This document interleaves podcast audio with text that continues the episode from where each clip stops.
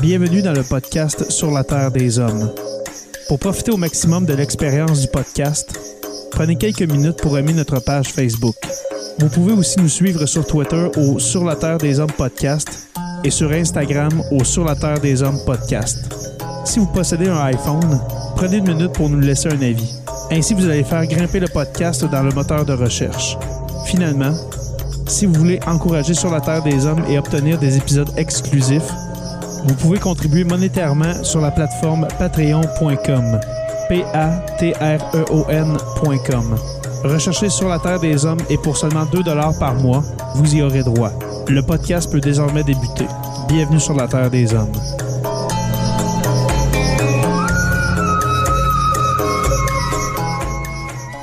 Cet épisode de Sur la Terre des Hommes est présenté par Construction Rivard.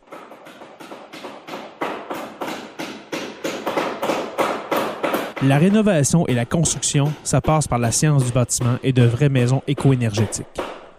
Un des seuls en Abitibi-Témiscamingue qui construit des maisons Novo Climat et Prénet Zéro.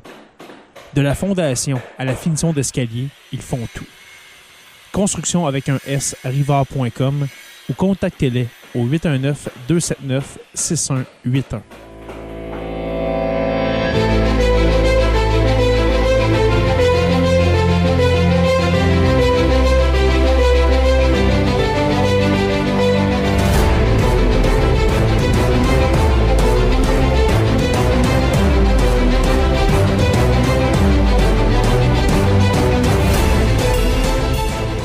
Bonjour à tous et à toutes et bienvenue à cet épisode 261 de Sur la Terre des Hommes. Un autre épisode estival, un épisode narratif que je vous fais aujourd'hui. Euh, un épisode où est-ce que j'ai un peu la voix enrouée. Euh, vous me pardonnerez un peu euh, cette, condition, je, je, vais le dire comme ça. Un petit mal de gorge qui, je l'espère, ne vous empêchera pas d'écouter cet épisode. Alors aujourd'hui, un épisode que ça fait longtemps que je pense à faire. Et puis, c'est la suite euh, de l'affaire D.B. Cooper. Euh, c'est Dans le fond, c'est un épisode que j'ai fait, euh, ça fait longtemps, ça fait, ça fait au-dessus de deux ans.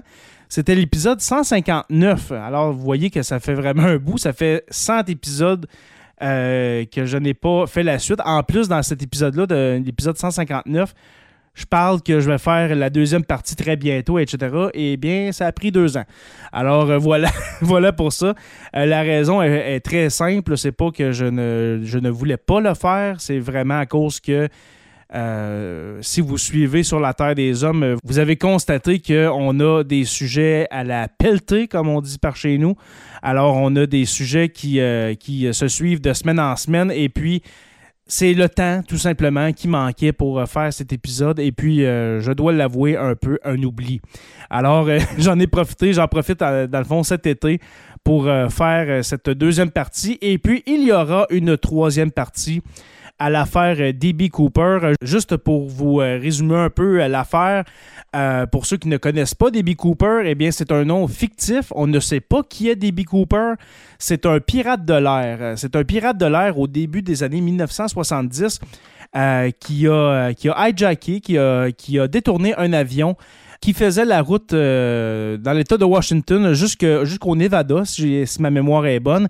Et puis, il a, euh, il a détourné l'avion a sorti par l'arrière de l'avion par une espèce d'escalier dépliant et a sauté dans le vide à plus de 3000 mètres d'altitude en plein mois de novembre. Alors, euh, vous comprenez un peu pourquoi euh, c'est un sujet qui, euh, qui, est très intéressant. J'espère que ben, pour, ceux que, pour ceux qui suivent sur la Terre des Hommes depuis seulement quelques mois, je vous conseille d'aller écouter l'épisode 159 qui s'appelle Debbie Cooper. Attendez un instant. le vol du siècle, voilà. Alors, le vol du siècle, l'épisode 159. Et puis, c'est ça, dans cet épisode-là, je raconte un peu le, début des événements, comment que le détournement s'est produit euh, jusqu'au euh, jusqu'au saut que Cooper va faire. Et puis aujourd'hui, de quoi, de quoi on va parler? Eh bien, c'est euh, les recherches. Alors, qu'est-ce qui s'est passé? Un peu les théories sur, sur ce qui était devenu de D.B. Cooper, qu'est-ce qui aurait pu lui arriver, etc. Alors, vous allez être servi de ce côté-là. sans plus attendre, allons-y avec l'épisode 261 d'Aby Cooper, l'homme le plus recherché d'Amérique. C'est parti.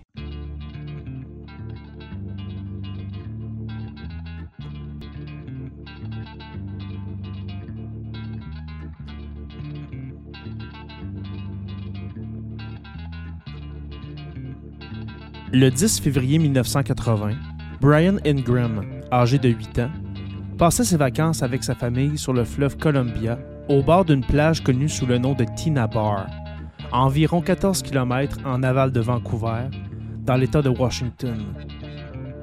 Il a découvert trois paquets de l'argent de la rançon alors qu'il ratissait la rive sablonneuse pour faire un feu de camp.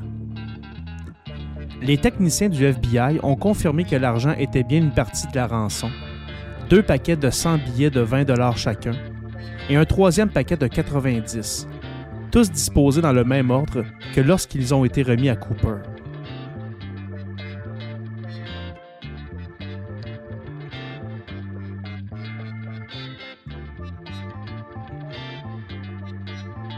La découverte a lancé plusieurs nouvelles séries de conjectures et a finalement soulevé plus de questions qu'elle n'a apporté de réponses. Les premières déclarations des enquêteurs et des consultants scientifiques étaient fondées sur l'hypothèse que les billets empaquetés s'étaient écoulés librement dans le fleuve Columbia à partir de l'un de ses nombreux affluents. Un hydrologue de l'Army Corps of Engineers a noté que les billets s'étaient désintégrés de manière arrondie et étaient emmêlés les uns aux autres, ce qui indique qu'ils ont été déposés par l'action du fleuve et non pas qu'ils ont été délibérément enterrés.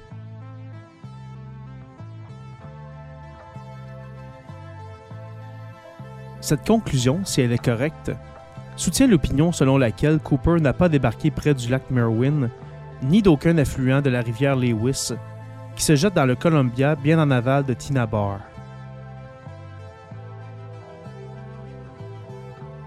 Elle a également donné du crédit aux spéculations supplémentaires qui plaçaient la zone de chute près de la rivière Washugal, qui se jette dans le Columbia en amont du site de la découverte.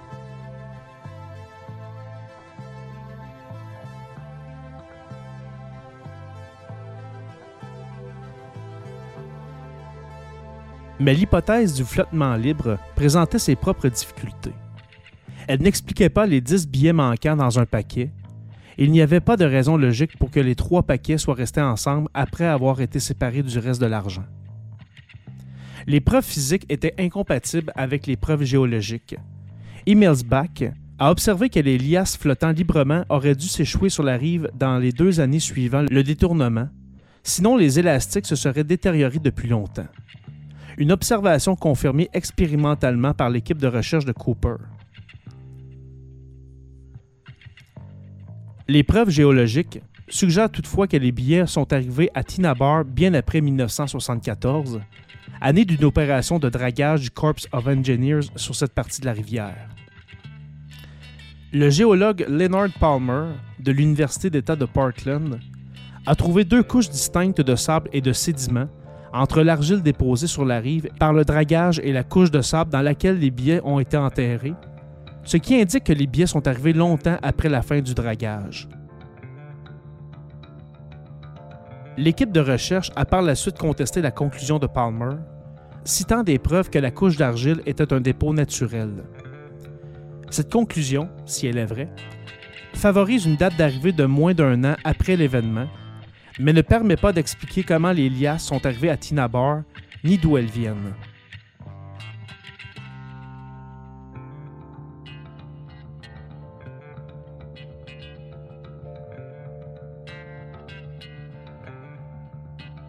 Une analyse plus récente des diatomées trouvées sur les billets suggère que les ballots trouvés à Tinabar n'étaient pas immergés dans la rivière ou enterrés à sec au moment du détournement en novembre 1971.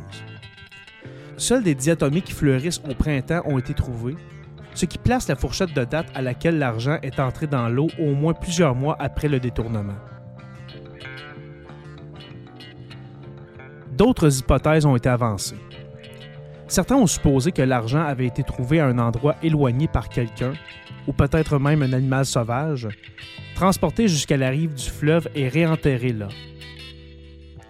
Le shérif du comté de Cowlitz a proposé que Cooper ait accidentellement laissé tomber quelques liasses sur l'avion, qui se sont ensuite envolées et sont tombées dans le fleuve Columbia.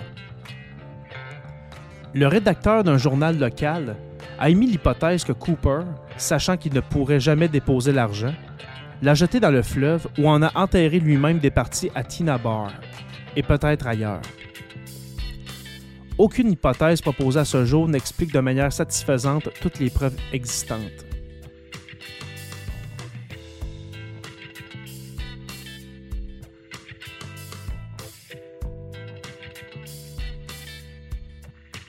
En 1986, après de longues négociations, les billets récupérés ont été divisés à parts égales entre Ingram et l'assureur du Northwest Orient. Le FBI a conservé 14 exemplaires à titre de preuve. Ingram a vendu 15 de ses billets aux enchères en 2008 pour environ 37 000 US. À ce jour, aucun des 9 710 billets restants n'a été retrouvé nulle part. Leur numéro de série reste disponible en ligne pour une recherche publique. L'argent de la rançon du fleuve Columbia et le panneau d'instruction aérienne restent les seules preuves physiques confirmées du détournement jamais trouvé en dehors de l'avion.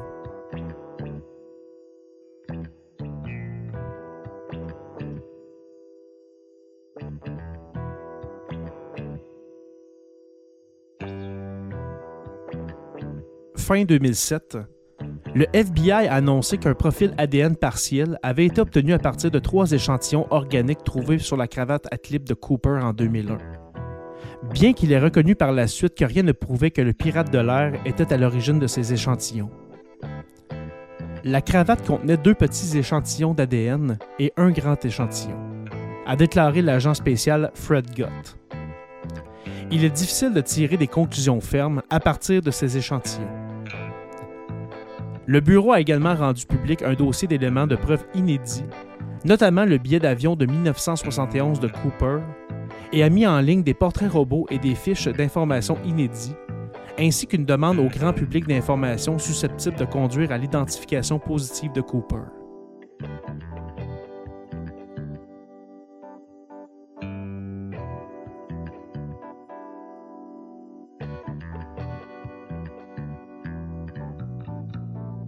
Ils ont également révélé que Cooper avait choisi le plus vieux des deux parachutes qui lui avaient été fournis, plutôt que le parachute sportif professionnel, techniquement supérieur, et que parmi les deux parachutes de secours, il avait sélectionné un mannequin, une unité inutilisable avec une cordelette de sécurité inopérante, destinée aux démonstrations en classe, bien qu'elle ait été clairement identifiée par tout parachutiste expérimenté comme étant non fonctionnelle.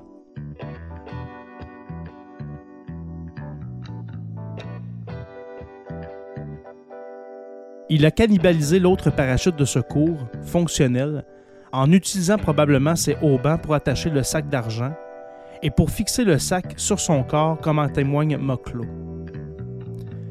Le FBI a souligné que l'inclusion du parachute de secours factice, l'un des quatre obtenus à la hâte auprès d'une école de parachutisme de Seattle, était accidentelle. En mars 2009, le FBI a révélé que Tom Kay, un paléontologue du Burke Museum of Natural History and Culture de Seattle, avait réuni une équipe de citoyens limiers, dont l'illustratrice scientifique Carol Abrasinkas et le métallurgiste Alan Stone. Le groupe, finalement connu sous le nom de Cooper Research Team, a enquêté à nouveau sur des éléments importants de l'affaire en utilisant le GPS, l'imagerie par satellite et d'autres technologies non disponibles en 1971. Bien qu'ils aient obtenu peu de nouvelles informations sur l'argent de la rançon enterré ou sur la zone d'atterrissage de Cooper, ils ont pu trouver et analyser des centaines de particules minuscules sur la cravate de Cooper en utilisant la microscopie électronique. Des spores de lycopodium, provenant probablement d'un produit pharmaceutique, ont été identifiés, ainsi que des fragments de bismuth et d'aluminium.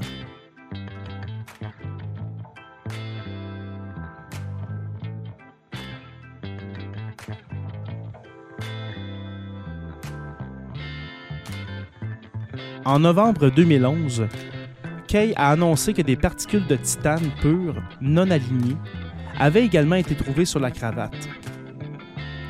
Il a expliqué que le titane, qui était beaucoup plus rare dans les années 1970 que dans les années 2010, ne se trouvait à l'époque que dans les installations de fabrication ou de production de métaux, ou dans les entreprises chimiques qui l'utilisaient pour stocker des substances extrêmement corrosives.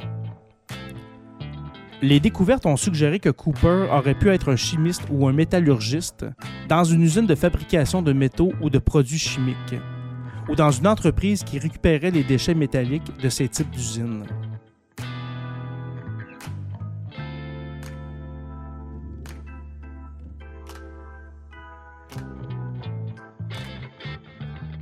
En janvier 2017, Kay a signalé que des minéraux de terre rares, tels que le sulfure de cérium et de strontium, avaient également été identifiés parmi les particules de la cravate.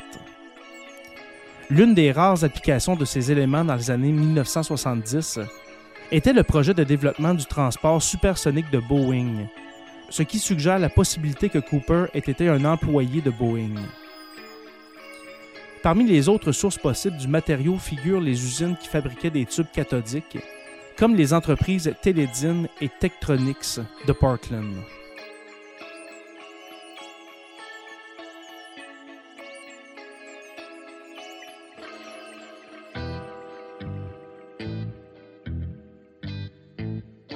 Au cours des 45 années de son enquête active, le FBI a périodiquement rendu public certaines de ses hypothèses de travail et conclusions provisoires tirées des témoignages et des rares preuves matérielles. La description physique officielle de Cooper est restée inchangée et est considérée comme fiable. Les hôtesses de l'air Schaffner et Mocklow, qui ont passé le plus de temps avec Cooper, ont été interrogés la même nuit dans des villes différentes et ont donné des descriptions presque identiques. Environ 1m78, 82 kg, la quarantaine, des yeux marrons perçants rapprochés et une peau basanée. Cooper semblait bien connaître la région de Seattle et était peut-être un vétéran de l'armée de l'air, d'après le témoignage selon lequel il a reconnu la ville de Tacoma depuis les airs, alors que l'avion à réaction tournait autour de Puget Sound, et le commentaire précis qu'il a fait à Mocklow, selon lequel l'AFB McCord était à environ 20 minutes de route de l'aéroport de Seattle-Tacoma. Un détail que la plupart des civils ne connaissent pas ou ne commentent pas. Selon Ralph Emilsbach, enquêteur en chef du FBI aujourd'hui à la retraite, les extorqueurs et autres criminels qui volent de grosses sommes d'argent le font presque toujours parce qu'ils en ont un besoin urgent. Sinon, le crime ne vaut pas la peine de prendre un risque considérable. Il se peut aussi que Cooper ait été un chercheur de sensations fortes, qui a fait le saut juste pour prouver que c'était possible.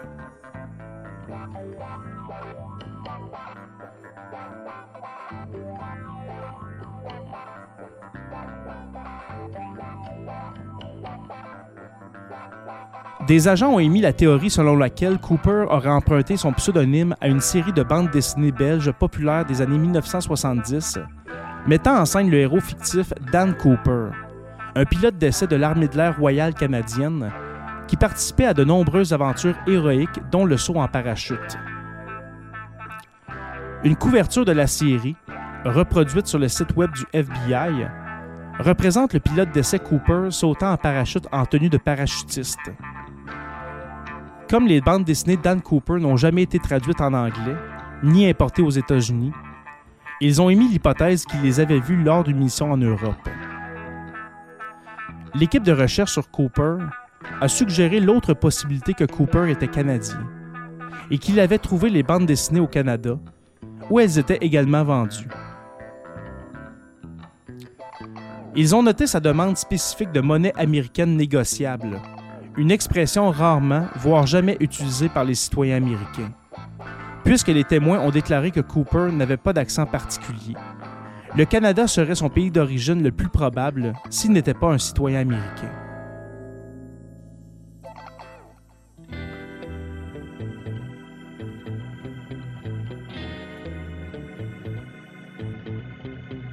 Les preuves suggèrent que Cooper connaissait bien les techniques de vol, les avions et le terrain. Il a exigé quatre parachutes pour forcer l'hypothèse qu'il pourrait obliger un ou plusieurs otages à sauter avec lui, s'assurant ainsi qu'il ne serait pas délibérément approvisionné en matériel saboté. Il a choisi un avion 727-100 parce qu'il était idéal pour une évasion parachutée, en raison non seulement de son escalier arrière, mais aussi du placement haut et vers l'arrière des trois moteurs, qui permettait un saut raisonnablement sûr malgré la proximité de l'échappement des moteurs. Il disposait d'une capacité de ravitaillement en un seul point, une innovation récente à l'époque qui permettait de ravitailler rapidement tous les réservoirs par un seul orifice de ravitaillement. Il avait également la capacité inhabituelle pour un avion de ligne à réaction commerciale de rester en vol lent à basse altitude sans décrocher, et Cooper savait comment contrôler sa vitesse et son altitude sans entrer dans le cockpit, où il aurait pu être maîtrisé par les trois pilotes. En outre, Cooper connaissait des détails importants, tels que le réglage approprié des volets à 15 degrés, qui était unique à cet avion, et le temps de ravitaillement typique. Il savait que l'escalier arrière pouvait être abaissé pendant le vol, un fait qui n'a jamais été révélé aux équipages civils, puisqu'aucune situation sur un vol de passagers ne l'aurait rendu nécessaire, et que son fonctionnement, par un simple interrupteur à l'arrière de la cabine, ne pouvait pas être annulé depuis le cockpit. Il a également pu savoir que le Central Intelligence Agency, la CIA, utilisait à l'époque des 727 pour larguer des agents et du matériel derrière les lignes ennemies pendant la guerre du Vietnam.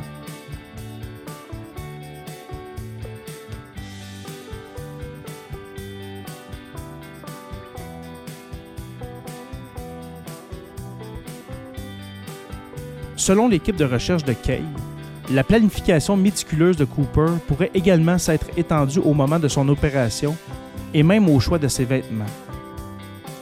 Le FBI a cherché mais n'a pas pu trouver personne qui ait disparu ce week-end-là, écrit Kay, suggérant que l'auteur de l'attentat avait repris ses occupations habituelles. Si vous prévoyez de retourner au travail le lundi, vous auriez besoin d'un maximum de temps pour sortir des bois, trouver un moyen de transport et rentrer chez vous. Le meilleur moment pour cela est avant un week-end de quatre jours, ce qui est le moment que Cooper a choisi pour son crime. De plus, s'il planifiait à l'avance, il savait qu'il devait sortir des bois en autostop, et il est beaucoup plus facile de se faire ramasser en costume cravate qu'en vieux jeans. L'auteur d'une analyse des sauvetages d'équipage d'avions de la Seconde Guerre mondiale a conclu que la probabilité de survie de Cooper était peut-être plus élevée que ne le suggère l'opinion publique. Cooper, a-t-il affirmé, a sauté dans des conditions auxquelles des milliers d'équipiers de la RAF ont survécu pendant la Seconde Guerre mondiale.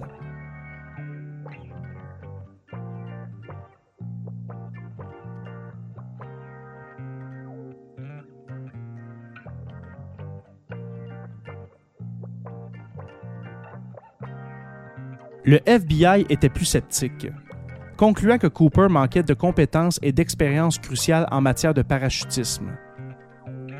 Nous pensions au départ que Cooper était un sauteur expérimenté, peut-être même un parachutiste, a déclaré l'agent spécial Larry Carr, chef de l'équipe d'enquête de 2006 jusqu'à sa dissolution en 2016.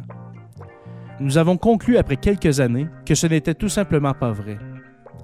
Aucun parachutiste expérimenté n'aurait sauté dans la nuit noire, sous la pluie, avec un vent de 172 000 à l'heure dans le visage, en portant des mocassins et un trench coat. C'était tout simplement trop risqué. Il a également omis que son parachute de secours ne servait qu'à l'entraînement et qu'il avait été cousu, ce qu'un parachutiste expérimenté aurait vérifié.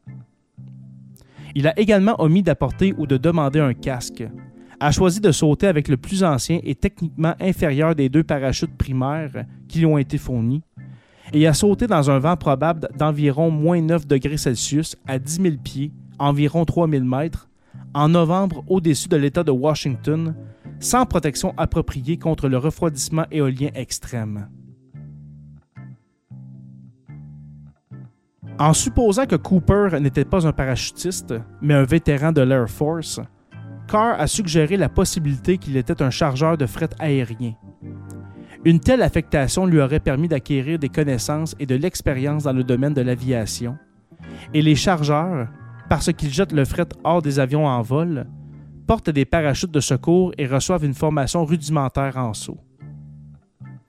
Cette formation aurait permis à Cooper d'acquérir une connaissance pratique des parachutes, mais pas nécessairement suffisante pour survivre au saut qu'il a effectué.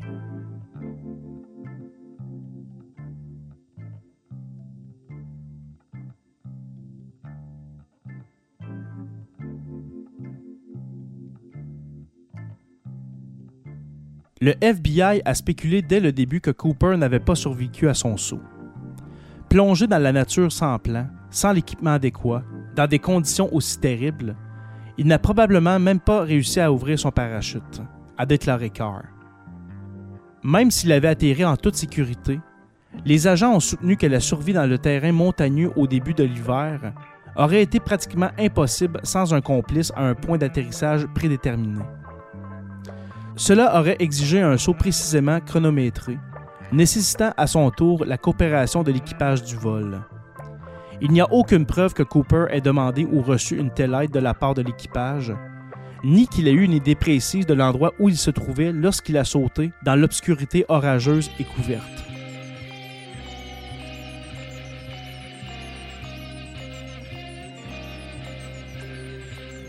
En 1976, des discussions ont lieu sur l'expiration imminente du délai de prescription pour le détournement d'avion.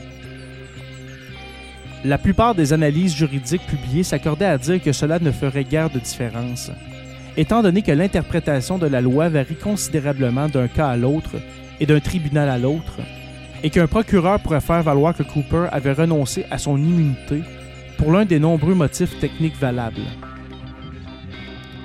La question est devenue sans objet en novembre lorsqu'un grand jury de Parkland a prononcé un acte d'accusation contre John Doe alias Dan Cooper pour piratage aérien et violation de la loi Hobbs. L'acte d'accusation a officiellement déclenché des poursuites qui peuvent être poursuivies si le pirate de l'air est appréhendé à tout moment dans le futur.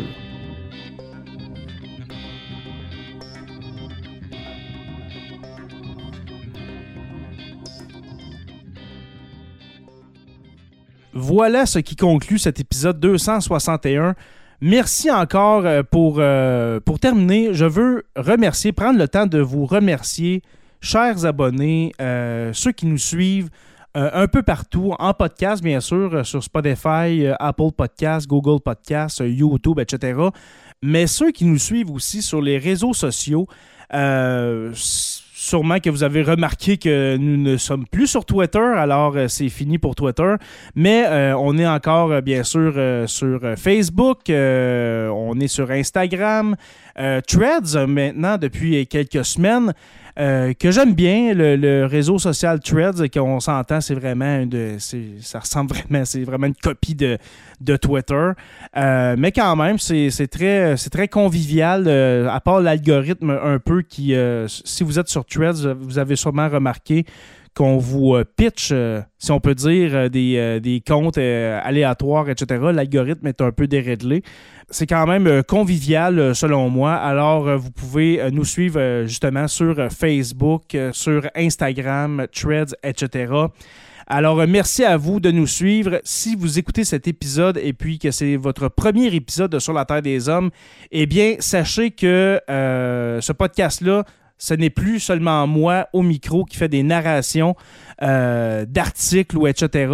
Euh, c'est principalement un podcast où est-ce qu'on est, où trois. Oui, alors euh, moi, Jonathan Saint-Prof dit le Pierre, et puis le professeur Roussel, bien sûr, que j'ai tellement hâte de retrouver à la fin août, début septembre pour le reste de la saison 8 de Sur la Terre des Hommes. Mais en attendant, voilà, ce sont des épisodes comme ça. Un peu plus euh, relax, un peu plus euh, euh, digérable, si je peux dire. Alors voilà, alors merci à vous tous. Merci de vous abonner si, comme je disais justement avant de perdre mon idée, si c'est votre premier épisode et puis que vous n'êtes pas encore abonné à Sur la Terre des Hommes en podcast, allez-y. Alors, on est euh, disponible sur Apple Podcasts, Spotify, Google Podcasts et YouTube. Et puis là, il y en a plusieurs autres. Euh, il y a l'application de podcast d'Amazon, Amazon Podcast ou Amazon Music. Je me suis même, je me souviens même plus comment ça comment ça s'appelle? Alors, on est, partout sur toutes les plateformes. Alors, euh, merci de nous suivre. Merci à nos membres Patreon, les curieux, les stagiaires, historiens, euh, nos érudits et nos deux orateurs euh, construction avec un S Rivard de Rwanda et puis le miel Habitémis. Pour les rejoindre, pour devenir membre Patreon, c'est très facile. Vous n'avez qu'à vous rendre au euh, patreon.com barre oblique SLTDH. Alors, euh, patreon.com barre oblique SLTDH. Et puis, pour seulement 2 dollars par mois, qui est le, qui est même plus. avant, je disais dans les premiers, euh, dans les premiers podcasts de Sur la Terre des Hommes, je disais ah, c'est le prix d'une barre de chocolat au, dépanneur.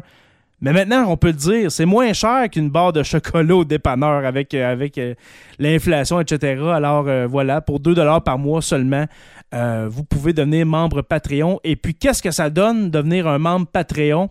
Eh bien, vous pouvez assister à tous les enregistrements de Sur la Terre des Hommes, à part ces enregistrements narratifs-là que je fais euh, seul ou est-ce qu'il y a du, euh, du, montage? Parce que oui, des fois, peut-être qu'il y a des, des, oreilles sensibles qui sont capables de le découvrir, mais à quelques reprises, euh, il y a du montage. Alors, il y a des petites coupures, etc. Ben, c'est là, des fois, que ma langue fourche et puis que je rapièce, voilà, l'audio de l'épisode. Alors voilà pour, pour assister aux enregistrements. Aussi, il y a euh, les, les, anciens historiarums qui sont toujours là. On va essayer à partir de l'automne 2023 euh, d'en faire plus, euh, donner plus d'amour. Moi, ça fait longtemps que j'y pense. J'en ai parlé à mes comparses, Joe Saint-Prof, dit le Pierre, et puis le professeur Roussel, de donner plus d'amour au Patreon, qui, nous donne, qui, qui, nous donne de leur denier, hein, qu'on on va dire ça comme ça. Et puis, euh, ça mérite des épisodes, oui, euh, des épisodes exclusifs euh, davantage, je vais dire ça comme ça.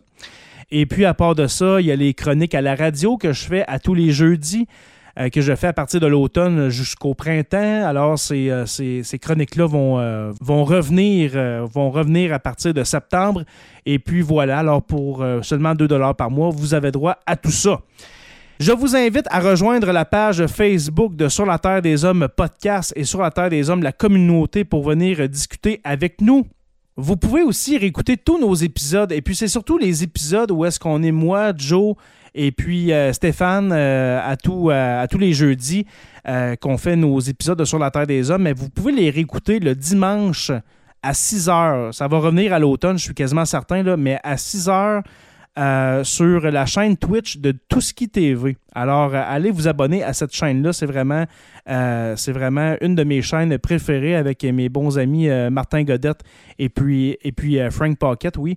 alors, si vous ne connaissez pas le crachoir, si vous ne connaissez pas la défunte page Ménage du dimanche, et puis, dans le fond, c'est eux qui sont derrière ça la chaîne qui TV.